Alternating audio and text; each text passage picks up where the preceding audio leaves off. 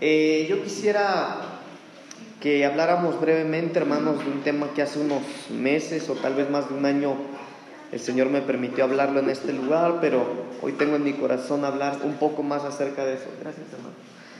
El libro de Éxodo capítulo 5, versículo 1 dice lo siguiente. Después Moisés y Aarón entraron a la presencia de Faraón y le dijeron, Jehová el Dios de Israel dice así, deja ir a mi pueblo a celebrarme fiesta en el desierto. Lo leo una vez más. Después Moisés y Aarón entraron a la presencia de Faraón y le dijeron, Jehová el Dios de Israel dice así, deja ir a mi pueblo a celebrarme fiesta en el desierto. Hasta ahí, hermano. Yo quisiera hablar brevemente de, eh, del proceso que nosotros vivimos en el desierto. Aquí hemos enseñado a través de la, de la doctrina, hermanos, que nosotros como pueblo de Dios estamos en un constante cambio, ¿verdad? En una constante evolución. Pero la evolución del cristiano, hermanos, eh, tiene facetas, ¿verdad? Tiene algunas facetas, lo hemos aprendido aquí. Eh, hemos hablado brevemente de cómo en nuestra vida un Génesis, un Éxodo, un Levítico y un Deuteronomio, ¿se acuerdan? Eh, hablamos, por ejemplo, de que Génesis, que significa salida, es cuando a nosotros el Señor nos alcanzó y nos sacó. Génesis, salida, nos sacó del mundo. Eh, no, perdón, principio, ¿verdad? Génesis, principio, eh, vimos que cuando nosotros estamos en un Génesis es algo que se empieza, hermano. Cuando el Señor nos alcanza y a partir de que el Señor nos alcanza es el principio de una nueva vida, de una nueva etapa, o es el principio de, de realmente lo que es nuestra vida en el Señor. Pero después de Génesis viene el éxodo que significa salida y es cuando el Señor nos empieza a sacar del mundo, ¿verdad? Ya empezó algo, pero ahora el éxodo es que, es, es que el Señor nos empieza a sacar del mundo. Levítico, hermano, cuando nosotros llegamos a la etapa de Levítico es cuando nosotros se nos empieza a enseñar nuevos modales, ¿se acuerdan? Que lo analizamos un poquito. Cuando nosotros vemos Levíticos nos empiezan a enseñar nuevos modales. Eh, números es cuando se empieza ahí a, a, despertar en nosotros el deseo de servir y, y vamos de etapa en etapa, ¿verdad? Estudiamos un poquito eso, pero yo quisiera, hermanos, que habláramos brevemente de que nosotros, hermanos, Fuimos llamados para el servicio del Señor, fuimos llamados para la adoración del Señor. Eh, las semanas pasadas yo he venido hablando un poquito acerca de la alabanza, específicamente de la danza el martes pasado, pero hoy quiero hablar un poquito, hermano, acerca de los desiertos. Y en esta parte de la Biblia, la Biblia dice que Dios le habló a Moisés para que fuera delante de Faraón y le dijera, yo necesito que dejes ir a mi pueblo para que mi pueblo me celebre fiesta en el desierto. Eh, mire, ahí en donde ellos estaban, aunque estaban cautivos, tenían un techo, tenían casa, tenían alimento, tenían comodidades dentro de todo, pero a Dios se le ocurre sacar a su pueblo y llevárselo al desierto para que ahí en el desierto su pueblo le celebre fiesta. Y la realidad, hermanos, es que nosotros debemos entender esta parte, porque nosotros como cristianos tenemos que estar atravesando desierto tras desierto hasta que nos encontremos con el Señor. Acá en la iglesia nosotros hemos aprendido a través de la palabra que no, el cristianismo hermano no es un pare de sufrir, el cristianismo no es eh, acepta a Cristo en tu corazón y te va a ir bien, ya no vas a tener problemas ni necesidades, no, eso es una mentira hermanos. El cristianismo, el Evangelio de Cristo es estar atravesando los desiertos para encontrarnos finalmente con el Señor. Pero mientras estamos en el desierto, el Señor espera que nosotros le celebremos fiesta a Él. Entonces nosotros necesitamos conocer, hermanos, qué actitudes debemos tener en medio del desierto. En el libro de Cantares, capítulo 8, versículo 5, la Biblia dice que el Señor va a venir a sacar a su iglesia amada del desierto. En Cantares capítulo 8, versículo 5 dice la palabra del Señor, ¿quién es esta que sube del desierto recostada sobre su amado? En otras palabras, hermano, la iglesia de Cristo va a ser una iglesia que cuando el Señor venga por ella la va a recoger o la va a levantar del desierto. Entonces nosotros debemos entender, hermanos, eh, que es normal a veces estarla pasando mal, que es normal estar padeciendo por el Señor. Ahora, padecer por el Señor, hermano, porque a veces algunos padecen, pero por irresponsables. ¿No? Algunos, ah, pastor, mire que yo no tengo ni qué comer y ando padeciendo, pero no padecen por el Señor, padecen por no saber administrar sus finanzas, por ejemplo. Entonces, pero la iglesia del Señor, hermano, cuando el Señor venga por la iglesia, la va a levantar, la va a sacar del desierto. Entonces, nosotros debemos entender que nuestra vida de cristiano, hermano, es una vida que nos va a ser un poco difícil, o que nos va a costar, hermano, nosotros la vida del Señor, el estar caminando junto al Señor. Pero cuando nosotros estudiamos, hermanos, los desiertos, eh, mucho se ha dicho, mucho se ha hablado de que, ah, miren, los desiertos de la Biblia es que va a haber enfermedad y va a haber escasez y va a haber problemas y los desiertos son horribles, son terribles, ¿verdad? Y es verdad, es verdad. Pero hay un ángulo que la Biblia le da a los desiertos, hermanos, que son hermosos, porque la Biblia contradice muchas veces esto que nosotros hemos hablado o escuchado muchas veces. Por ejemplo, en el hebreo la palabra desierto es la palabra midbar. ¿Y sabe qué significa la palabra desierto en hebreo? Fíjese, bien interesante. Significa lugar para pastorear, lugar para hablar, para prometer, para proteger, para anunciar y para proclamar. En otras palabras, hermanos, por eso es que el Señor quería llevarse a su pueblo al desierto, porque ahí en medio del desierto ellos iban a celebrar fiesta. ¿Y por qué iban a celebrar fiesta? Porque en medio del desierto el Señor los iba a pastorear, les iba a hablar, les iba a proteger, los iba a proteger, hermano, iba a hacer proclamas sobre ellos, les iba a anunciar sus bondades, sus misericordias. Entonces nosotros debemos entender, hermano, la necesidad nuestra de atravesar bien los desiertos. Le decía yo hace un momento, los desiertos para algunos pueden ser sus enfermedades, problemas en la familia, problemas en el matrimonio, con sus hijos, en sus finanzas, en fin, ¿verdad? Infinidad de, de cosas que nos cuestan para que caminemos con el Señor. Pero a lo largo de la Biblia, hermano, nosotros vemos la necesidad, porque Dios mismo se llevó a muchos de sus siervos al desierto, ¿verdad? A ver, ayúdenme. ¿Quiénes pasaron por el desierto antes de, ejercer un ministerio. Ayúdenme. Hay un montón. Pablo, ¿quién más? Josué. Josué, ¿quién más? David. Moisés. Échenle pues. Un montón, ¿verdad? Jesús, hermano, Jesús mismo. Mire, es tremendo porque Moisés Dios necesitó enviar a Moisés 40 años al desierto, hermano. No lo mandó un año. Lo mandó 40 años al desierto, hermano. Dios necesitó 40 años de desierto en la vida de Moisés para cambiarle el carácter. Yo no sé si usted lo sabía, pero la Biblia dice, cuando nosotros empezamos a ver la historia de Moisés, que Moisés tiene mal carácter. Y después de esos 40 años, Dios cuando se expresa de Moisés dice que era, el mejor carácter que, que había en ese momento, hermano. Entonces Dios necesitó 40 años para cambiarle el carácter a un hombre llamado Moisés.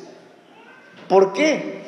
Porque Dios tenía una tarea, una comisión para Moisés, pero Moisés no podía ir y ser el libertador sin antes haber pasado por el desierto. Jesucristo mismo, hermanos. Entonces nosotros necesitamos entender que necesitamos atravesar los desiertos. Ahora, el problema es que muchos sí entramos a los desiertos, a la dificultad, pero no los atravesamos, nos quedamos atrapados ahí. Pero hoy, hermano, vamos, el Espíritu Santo nos va a guiar y que el Señor nos ayude para que sepamos cómo atravesar y qué actitudes tener en medio del desierto. Amén. Vamos a Oseas capítulo 2, por favor, versículos 14 al 20. Libro del profeta Oseas capítulo 2, versículos 14 al 20. Dice la palabra del Señor. Pero he aquí que yo la atraeré. Ay, hermano, qué bonita parte de la Biblia. Qué hermoso es esto. Mire, vamos, Oseas capítulo 2, versículos 14 en adelante. Si no lo tiene, escuche lo que voy a leer. Mire qué hermoso es esto. Pero he aquí que yo la atraeré y la llevaré al desierto y hablaré a su corazón y le daré sus viñas desde allí, y el valle de Acor por puerta de esperanza. Y ahí cantará como en los tiempos de su juventud y como en el día de su subida de la tierra de Egipto. En aquel tiempo, dice Jehová, me llamarás Ishi y nunca más me llamarás Baalí, porque quitaré de su boca los nombres de los Baales y nunca más se mencionarán sus nombres. En aquel tiempo haré para ti pacto con las bestias del campo, con las aves del cielo y con las serpientes de la tierra, y quitaré de la tierra arco y espada y guerra, y te haré dormir segura. Y te desposaré conmigo para siempre, y te desposaré conmigo en justicia, juicio, benignidad y misericordia, y te desposaré conmigo en fidelidad, y conocerás a Jehová. Ahora, mire, hermano, esta parte está bien bonita. Ahorita vamos a hablar un poquito, profundizar un poquito en estos versículos que leímos, pero aquí nosotros vemos al Señor Jesucristo hablando de la novia y dice: Yo la voy a traer primero, le voy a hacer llamar su atención. Y una vez que yo la atraiga, una vez que yo llame su atención, me la voy a llevar al desierto. Y miren lo, que va a ocurrir cuando el Señor se lleva a la amada al desierto. He aquí yo la traeré y la llevaré al desierto. Y lo primero que va a ocurrir cuando el Señor lleva a la iglesia al desierto, dice, yo voy a hablar a su corazón. Ahora, esta palabra, hermanos, hablar al corazón, esta, esta frase, yo voy a hablar a su corazón, miren lo que significa. Yo la voy a enamorar. Yo voy a intimar con ella. Yo voy a meterla a las cámaras de amor. Entonces ve hermano cómo el Señor Jesús dice, yo, yo necesito llevar a la iglesia a través del, del, desierto y cuando la iglesia esté en el desierto, ahí en el desierto yo voy a tener intimidad con ella. Ahora mire, eso no es difícil de entender. Porque a veces hermano, cuando más buscamos a Dios es cuando más lo necesitamos, ¿verdad? A veces, hermano, todo está bien en casa, no hay problema, no hay necesidades y ni vamos al templo, ¿verdad? Pero ¿qué tal cuando estamos un poco apretados? Miren, hermanos, a veces cuando el hijo está bien malo, cuando usted se siente mal, cuando hay problemas, cuando hay angustia, es cuando nos acercamos al Señor. Y ahí está lo que está diciendo el Señor, yo me la voy a llevar al desierto. Y cuando yo me la llevo al desierto, ahí la voy a enamorar. Ahí yo voy a tener intimidad con ella. Pero hay algo, hay, hay, más, hermano, dice, y hablaré a su corazón y le daré sus viñas desde ahí. Entonces, cuando nosotros vemos esta parte de las viñas, hermanos, nosotros debemos de entender que las viñas es el terreno donde se siembran las vides, ¿verdad? De donde produce... Eh, ah, hermano, mire, hermano, para no, no hablar tanto, ahí en las viñas, ese es donde está el producto del vino, donde están las uvas. Y todos sabemos que el vino en la Biblia es simbolismo del gozo. Entonces, hermano, la promesa del Señor es que cuando la iglesia llegue al desierto, ahí nos va a seducir, nos va a enamorar. Pero no solo eso, sino que ahí en medio del desierto, el Señor promete darnos gozo. Ahora mire, ¿en qué momento necesita usted gozo? ¿En qué momento? Para que haya un liberado, ¿cómo tuvo que haber estado antes de ser liberado? Preso, cautivo, ¿no? Entonces es lo mismo. Y la promesa del Señor, hermano, es que en medio del desierto Él va a proveer el gozo. Entonces, por eso, hermano, es que nosotros cuando estamos caminando nuestra vida con el Señor, continuamente, hermano, a veces es necesario, escuche esto, es necesario que estemos pasando tribulaciones. El apóstol Pablo lo dijo, ¿verdad? Es necesario que a través de muchas tribulaciones, dijo él, lleguemos allá con el Señor. Entonces el Señor dice, yo la voy a llevar al desierto y voy a hablar a su corazón y le daré sus viñas ahí y el valle de Acor por puerta de esperanza. Y cuando nosotros vemos, hermanos amados, ¿Qué es el Valle de Acoro? ¿Qué fue lo que pasó ahí? Lo que sucedió en este lugar, hermanos, es que en este lugar apedrearon a Acán, apedrearon a un hombre. Eh, pero mire, hermano, esto, esto de cuando apedrearon a Acán es una mala experiencia. Es algo que lastimó, es algo que hirió. Y lo que está diciendo el Señor acá, mire, número uno, yo me la llevo al desierto. Número uno, ahí en el desierto tengo amores con ella, la enamoro.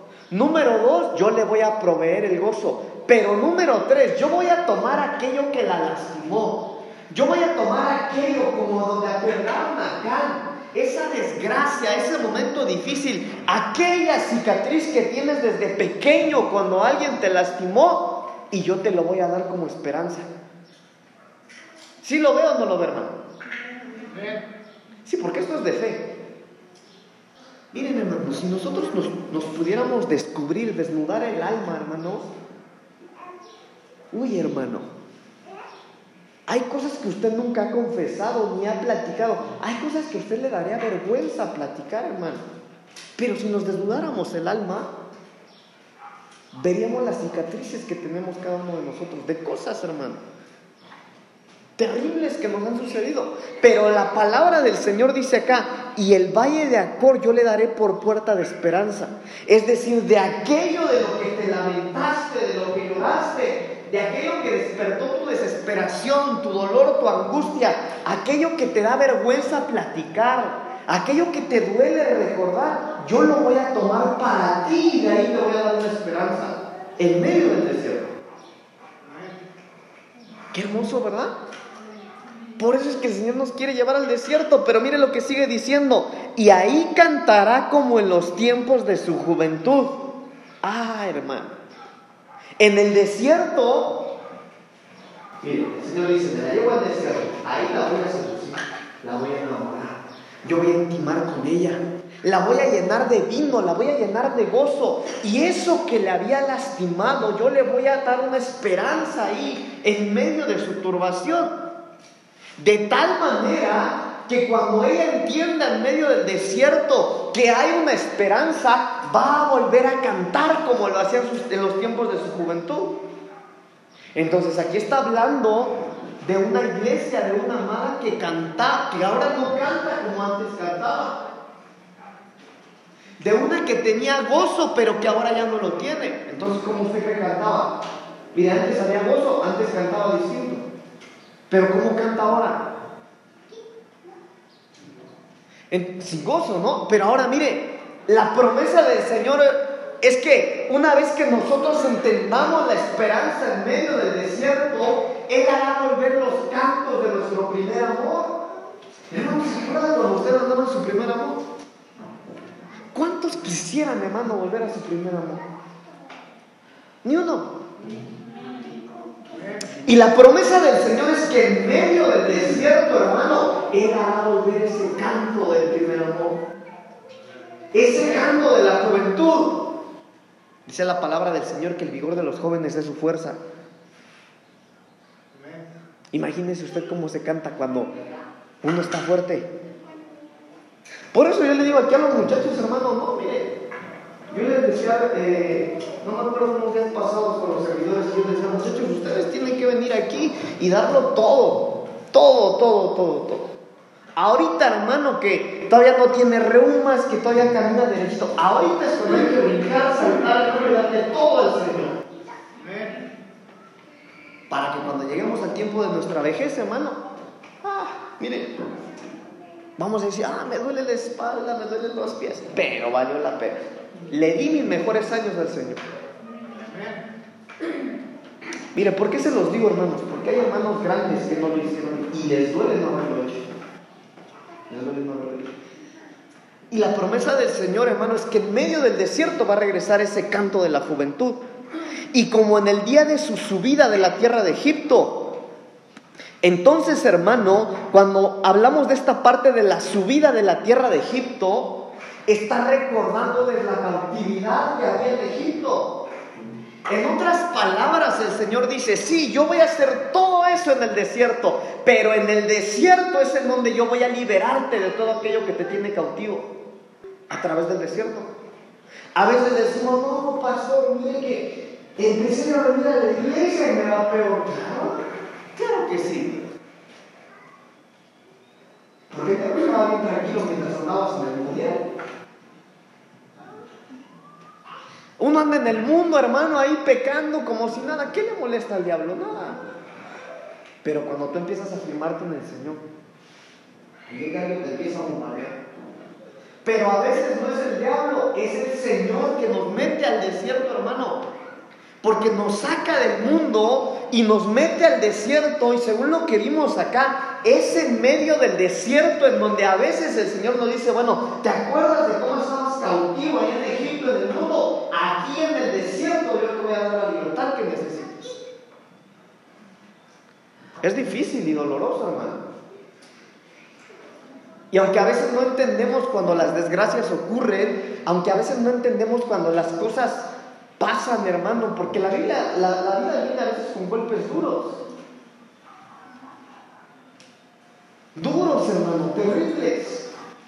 Y uno no lo entiende. Pero a veces esos golpes duros, hermano, Repito, no vienen del diablo ni son nuestras consecuencias. Dios nos metió al desierto para que a través de esas situaciones malas a nuestros ojos nosotros podamos recibir la libertad que necesitamos. Y a veces no lo entendemos. Pero esa es la promesa del Señor de lo que ocurre en medio del desierto. Ahora, cuando el Señor sacó al pueblo de, de cuando el Señor sacó a su pueblo de Egipto, y lo empezó a hacer caminar en el desierto, hermano. Ellos estuvieron caminando 40 años, ¿verdad? Pero en esos 40 años ellos estuvieron en siete desiertos. En siete desiertos distintos. Y cada uno de estos desiertos, hermanos, tienen una enseñanza para nosotros. El primero está en Éxodo capítulo 13, versículo 18. Éxodo 13, 18. Éxodo capítulo 13, versículo 18. Dice la palabra del Señor. Mas hizo Dios que el pueblo rodease por el camino del desierto del Mar Rojo y subieron los hijos de Israel de Egipto armados. Ahora mire esto que es interesante, hermano.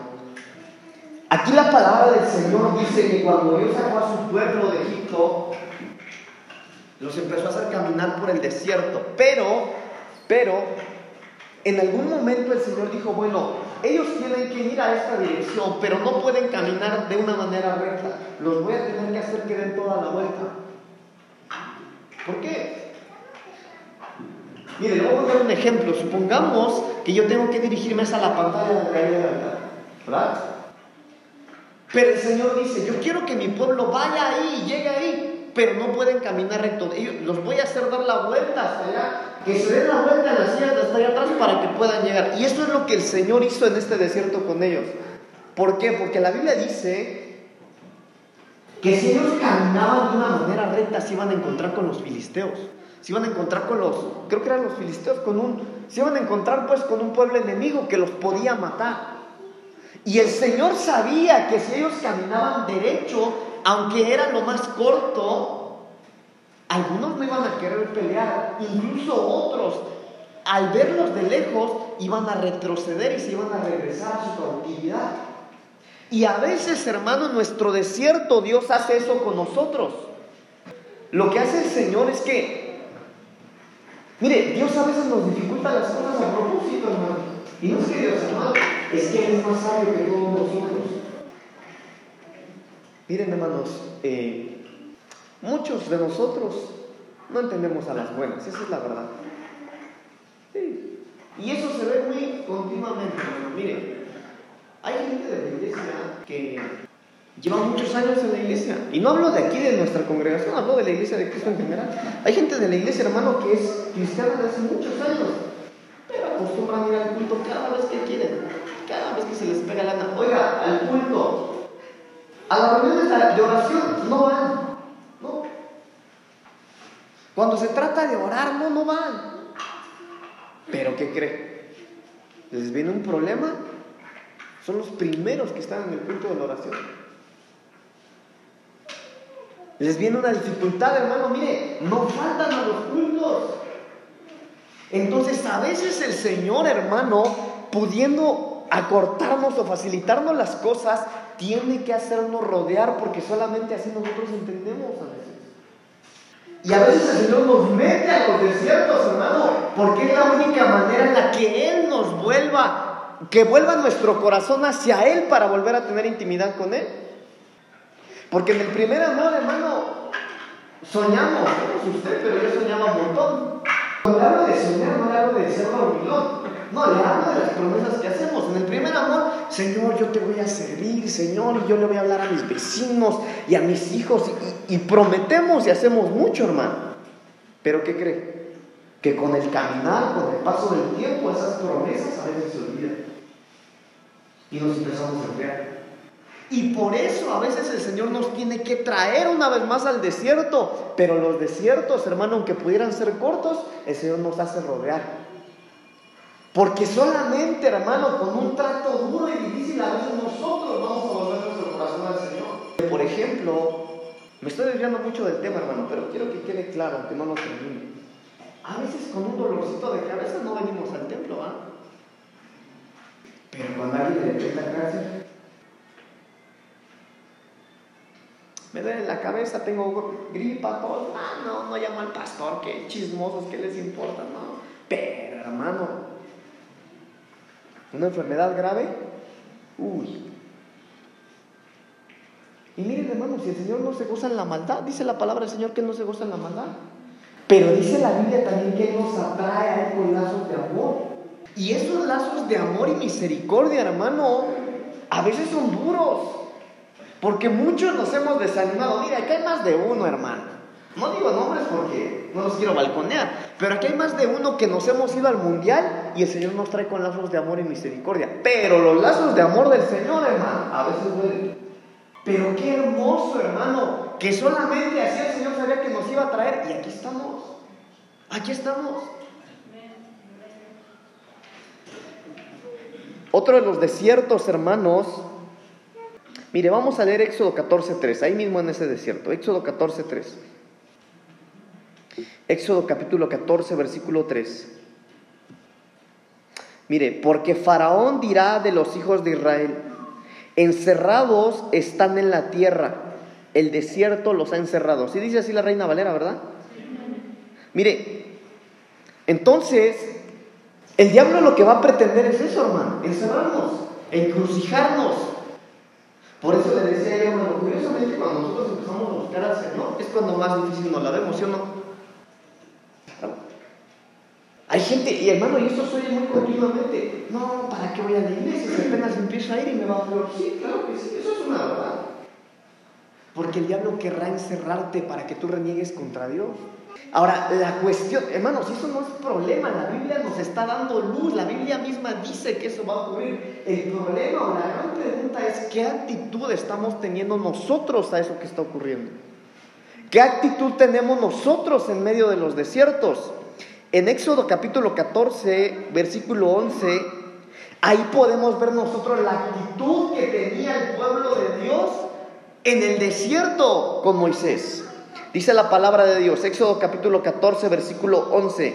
Y dijeron a Moisés, ¿no había sepulcros en Egipto que nos has sacado para que muramos en el desierto? ¿Por qué has hecho así con nosotros que nos has sacado de Egipto? Entonces, hermano, vea usted cómo estaba respondiendo aquí el pueblo que Dios había liberado. Oiga, ya ver contigo, ya los había liberado. Pero mire la actitud que estos tenían con Moisés. Moisés, ¿qué no había allá donde morirnos? ¿Para qué nos sacaste? Y a veces nosotros podríamos tener una actitud como la de ellos, de renegar. Miren hermanos, yo no sé si, nosotros somos conscientes de la salvación que el Señor nos ha dado. Pero a veces, hermano, si volteáramos hermano, tendríamos muchísimas razones para agradecerle al Señor. Pero a veces, aunque tenemos lo necesario, escuche, lo necesario, renegamos con el Señor por no tener más, cuando estamos bien. Y nosotros debemos de tener cuidado en con qué actitud estamos atravesando el desierto, hermanos. Mire que en la iglesia a veces hay gente que está pasando momentos difíciles, hermano, y nosotros, porque finalmente es nuestra responsabilidad como ministros ayudarles a que ustedes atraviesen ese desierto, hermano, pero a veces, hermano, mire, le voy a poner una escena, es como si uno agarrara a un niño como para llevarlo a atravesar y el niño me muerde la mano. De verdad, hermano, mire, suena chiste, pero las actitudes de algunos de ustedes así son. Lloran, lloran, eh, No quiero decir berrinche porque no soy berrinche, hermano. Es difícil cuando uno está atravesando un desierto, pero aunque a veces nosotros queremos ayudarlos, hermano, su actitud no ayuda para que usted salga de ahí. Entonces necesitamos ver qué actitud tenemos nosotros en el desierto, hermano. ¿Cuántos dicen amén? Entonces hay que ver nuestra actitud, ¿le parece? Ahora mire, déjeme adelanto un poquito. Sí, Éxodo capítulo 14, versículos 13 y 14. Mire lo que Moisés le estaba diciendo a estos a pesar de esa actitud que tenían. Éxodo 14, versículos 13 y 14. Óigame, Moisés estaba frente a un pueblo que estaba atravesando el desierto y cuando atravesaban el desierto se quejaban. Moisés, ¿y para qué nos sacaste? Nos hubieras dejado morir allá. Pero mire lo que dijo Moisés, hermanos. Y Moisés dijo al pueblo, no teman, permanezcan firmes y ved la salvación que Jehová hará hoy con vosotros, porque los egipcios que hoy habéis visto, nunca más para siempre los veréis. Jehová peleará por vosotros y estaréis tranquilos, dice. Y vosotros estaréis tranquilos. Por eso le digo, hermano, a veces se nos olvida de dónde el Señor nos sacó. Mire, hermano, esto no es para tener un concepto en la cabeza, esto es para entenderlo. No sé usted, pero cuando yo veo, mire, yo soy hijo de pastor desde chico, pero cuando yo veo dónde el Señor me sacó para servirle ahora, hermano, yo le agradezco al Señor. Pero nosotros debemos ser conscientes y tener presentes de qué fue nuestro pasado, hermano, y entender, mire, lo cantaba, no, hermanos, es que ya me iba a atrever a decir en salmista, pero era salmista, ¿verdad? Ya lo pasado, pasado, decía José José. Pero a veces nosotros nos queremos aferrar al pasado, hermano. Sí. Pero mire lo que Moisés, mire, Moisés le fue necesario decirle esto, no teman. Hey, no teman. Permanezcan firmes y vean la salvación que Jehová hará hoy con vosotros. Porque los egipcios que hoy habéis visto, nunca más para siempre los veréis. Oiga, Moisés les estaba diciendo, por favor vean, abran sus ojos, entiendan que si Dios los sacó de la cautividad, eso ya no va a volver a ocurrir. Pero a veces, hermano, cuando nosotros a ustedes los queremos llevar como ministros, hermano, a otro nivel de libertad, mire, usted está bien agarrado ahí como un niño brinchudo. ¿ah? y lo jalamos del pie, hermano, eh, y usted está ahí, no, no quiere soltar el pasado. Entonces nosotros tenemos que asegurarnos que cuando vamos atravesando el desierto, tenemos que soltar el pasado. A veces vienen y, pastor, ore por mí porque dice que eh, pasó tal cosa y mire que me lastimaron. Y uno ora, hermano. Y oramos con fe, pero ¿sabe qué? Uno ora con fe como ministro, nosotros lo ministramos, pero es usted que está bien agarrado al pasado y no lo suelta. Entonces no es así. No es así. Entonces hay que soltar el pasado, hermano. Mire el versículo 14. Jehová peleará por vosotros y vosotros estaréis tranquilos. Entonces, hermano, una vez que nosotros estamos en el desierto y el Señor nos sacó de la cautividad, tenemos que tener la certeza de que va al frente de nosotros peleando es el Señor. Pastor, pero no sé si va a funcionar o no. No te preocupes, tú camina. Él va a pelear por nosotros. Pero es que yo veo que son más que nosotros, pero Dios va al frente. Hermano, necesitamos tener fe en lo que estamos haciendo aún en medio del desierto. Yo le he dicho a muchos hermanos cuando están pasando momentos difíciles, hermano, hermana, asegúrate de salir aprobado en medio de la prueba. Porque a veces en la prueba, hermano, ahí es donde uno se siente débil. ¿Verdad? Porque acá venimos al culto, hermano, gritamos, danzamos, cantamos, aquí está bien. Pero cuando las cosas están difíciles, tendremos la capacidad hermano, de lo que el Señor pide de su pueblo en el desierto, oiga, que le hagamos fiesta en el desierto, ¿tendremos esa capacidad? Por eso Moisés les decía, no se preocupen, ustedes sepan que Jehová va delante de vosotros y ustedes pueden estar tranquilos. Entonces esa es la actitud que debemos tener en el desierto, hermanos. El segundo desierto está en el libro de Números capítulo 33, versículo 8. Números 33, 8. Dice la palabra del Señor. Salieron de Pi, Airot, y pasaron por en medio del mar al desierto, y anduvieron tres días de camino por el desierto de Etam, y acamparon en Mara. Ahora, este es el desierto de Etam. Y la palabra Etam significa arado. Y este tipo de desierto, hermano, es el desierto donde Dios nos mete para recordarnos que tenemos un llamado de parte de Él. A veces, hermano, nosotros como cristianos tenemos un ritmo, ¿no? Tenemos un, sí, tenemos un ritmo de vida cristiana. Vamos a la iglesia, perdón, cantamos, ofrendamos, diezmamos, oramos, pero nos olvidamos, hermano, de que hay algo que hacer. Y Dios nos tiene que meter en este desierto para recordarnos, hermano, que debemos tomar el arado y trabajar la tierra. Fíjese que en la escuela de doctrina estamos viendo, estuvimos viendo esto, ¿no? De que Dios nos llamó para ser discípulos. A todos, hermano. No cree usted que a los pastores, no, a todos. Pero yo les decía a los hermanos en la escuela de doctrina, a veces, hermano, si nosotros nos podemos analizar eso, en estos tiempos hay una escasez de discipulado. Y discipulado, hermano, no es la escuela bíblica, eso no es discipulado, no, no, no. Eso es doctrina nada más. No, el discipulado, hermano, es caminar al lado de, de aquel que te está discipulando y llegar a ser como él. Eso es un discipulado. Es hacer hijos espirituales. Y a veces a nosotros, hermano, le digo, traemos un ritmo de cristianismo, pero no estamos dando frutos. Hermanos, en este año, ¿cuánta gente usted ha hablado de Cristo? Si le habló a varios, qué bueno. Ok, te cambio la pregunta. En este año, ¿usted cuántos discípulos ha hecho?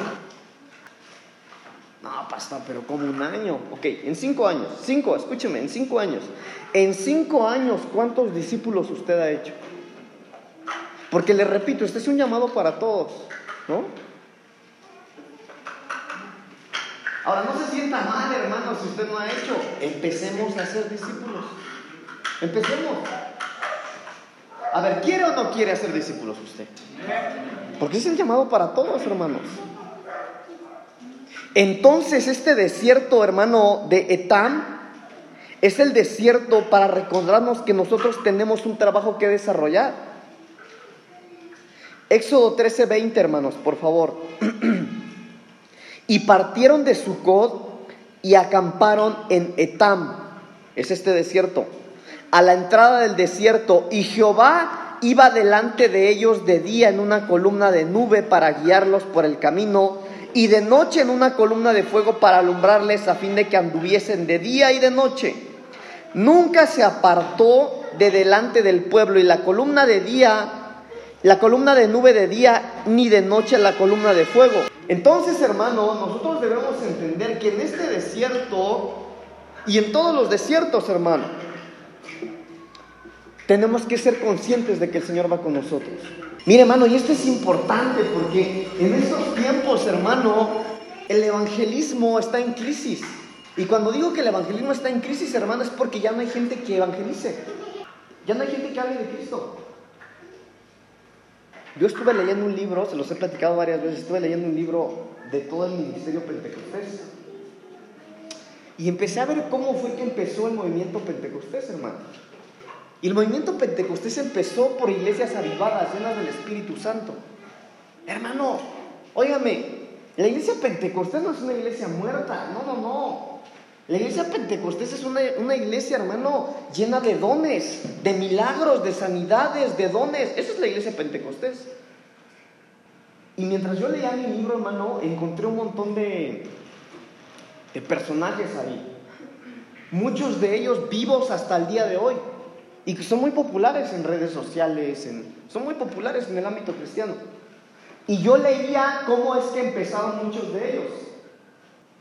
No se los digo porque estoy grabando, o se los digo. Hay una iglesia grandotota, de las más grandes en Estados Unidos, que se llama Lakewood. Esta iglesia, eh, cuando empezó, la empezó un hombre que se llamaba Jay Austin. Y esta iglesia era un pastor, este, este pastor era un pastor bautista, el cual tenía un hijo enfermo. Enfermo, hermano, ese niño nació, eh, no sé si nació meses antes, ahí no explica cómo, por qué nació así, pero el niño nació malito, nació con sus brazos pegados, estaba muy mal el niño. Repito, era un pastor bautista. Pero cuando él empezó a pastorear, hermanos, los bautistas le quiero decir que ellos no creen en el mover del Espíritu Santo. Dicen que, que, no, que son solo emociones y que son cualquier otro tipo de cosas. Pero a lo que quiero llegar es que este pastor cuando empezó su, su iglesia, él empezó a leer su Biblia y se dio cuenta que la Biblia hablaba, hermano, de un mover del Espíritu Santo y que sanidades y no sé qué. Pero eso no ocurría, no se lo enseñaron en su seminario, no se lo enseñaron en su escuela para pastor. Pero en una ocasión, él fue a una campaña de una mujer llamada Catherine Kuhlman. Catherine Kuhlman, hermanos, es una mujer muy criticada de los años 70, 80, pero llena del Espíritu Santo. La cosa es que este pastor, escuche, el pastor va con su esposa a la campaña porque se hizo en la ciudad a ver qué es lo que ocurría, porque él era bautista, pero había una campaña de gente pentecostés loca que decía ahí en sus anuncios, campaña de sanidad y milagros, Entonces la primera, la primera noche que fue el pastor, vio, hermano, cómo se levantaban los, los paralíticos, hermano, las sillas de ruedas las ponían a un lado, había milagros. Entonces el pastor se puso a pensar, bueno, ¿qué es lo que hay aquí que en mi iglesia? En esa noche el libro relata el testimonio de este pastor que, bueno, el pastor se puso a estudiar una y otra vez sus, manuales y encontró que no, que eso no tenía que suceder. Pero el otro día dijo, bueno, pues voy a llevar a mi hijo a la campaña a ver qué es lo que pasa. Hermano, el pastor bautista llevó a su hijo y en medio del mover del Espíritu Santo los bracitos se le despegaron, le crecieron los pies. Y así fue como comenzó la iglesia Lakewood, que primero fue bautista y ahora es una iglesia cristiana pentecostés. Es una de las iglesias más grandes de Estados Unidos. Crecieron, y ahí le voy. Evangelizaron, crecieron, había dones, había... Era una iglesia pentecostés. Pero el tiempo pasó. ¿Saben por qué? Porque se acabaron los dones. Ahora, lo que quiero llevarlo con esto, hermano, es que nosotros, si algo debemos de entender, es que cuando Dios nos mete en los desiertos, hermano, nosotros debemos entender para qué es que el Señor nos llamó. Porque en el desierto, hermano, se nos, se nos nubla la visión. En los momentos difíciles, ahí no te importa lo que te profetizaron y cuando aceptaste a Cristo. No, no, no, es difícil, hermano. Es difícil. Pero en este desierto de Etam, hermano, es el desierto en donde el Señor le demostró las 24 horas a su pueblo que iba a estar con ellos. De día una nube y de noche una columna de fuego que los acompañaba. Y nosotros debemos entender, hermanos amados, que en todo tiempo Dios está con nosotros. Pero no solo para cuidarnos. Dios no está con nosotros solamente para proveer nuestras necesidades, no. Está con nosotros para que nosotros hagamos lo que Él nos ha mandado a hacer, hermanos. Vamos a Lucas capítulo 9, versículo 62, por favor. Lucas 9, 62. Dice la palabra del Señor. Recuerde que la palabra etam significa arado. Y mire lo que dice la Biblia. Y Jesús le dijo, ninguno, escuche, ninguno que poniendo su mano en el arado mira hacia atrás, es apto para ver el reino de Dios. Entonces nosotros, hermanos, debemos entender que, que, a veces los desiertos, hermanos, son para que el Señor nos recuerde para qué nos ha llamado. Y nosotros no podemos, hermano, estar tranquilos cuando hay gente que está muriendo sin el Señor. Yo estuve estudiando desde hace 15 días un tema que quiero predicar aquí, no sé cuándo. Se lo platicaba a mi hermano Luis en la mañana, yo le decía, le platicaba un poquito del tema que estaba estudiando. Incluso les platiqué un poquito, ¿se acuerdan? De, el domingo en la escuela de doctrina que yo les decía que estaba estudiando un poquito de la muerte. Pero, hermano, esto de la pandemia vino a... Mire, no sé si alguno me va a entender acá, pero esto de la pandemia es una oportunidad que no sé cuántos años van a pasar para que haya una oportunidad como esta para la iglesia de Cristo. Esta es una oportunidad única para hablar del Señor. Porque la gente se ha, se ha sensibilizado. Mire, aquel que dice ser un hombre de Dios en estos tiempos es cuando más lo tiene que demostrar. El problema es, escuchen, el problema es que muchos que se dicen ser siervos de Dios se encerraron en sus casas, cerraron sus locales. Qué triste. Ahora, pero si alguno, si hay algún cristiano que dice que tiene un Dios real, no hay mejor momento para demostrar lo que este. Miren hermanos, yo glorifico al Señor porque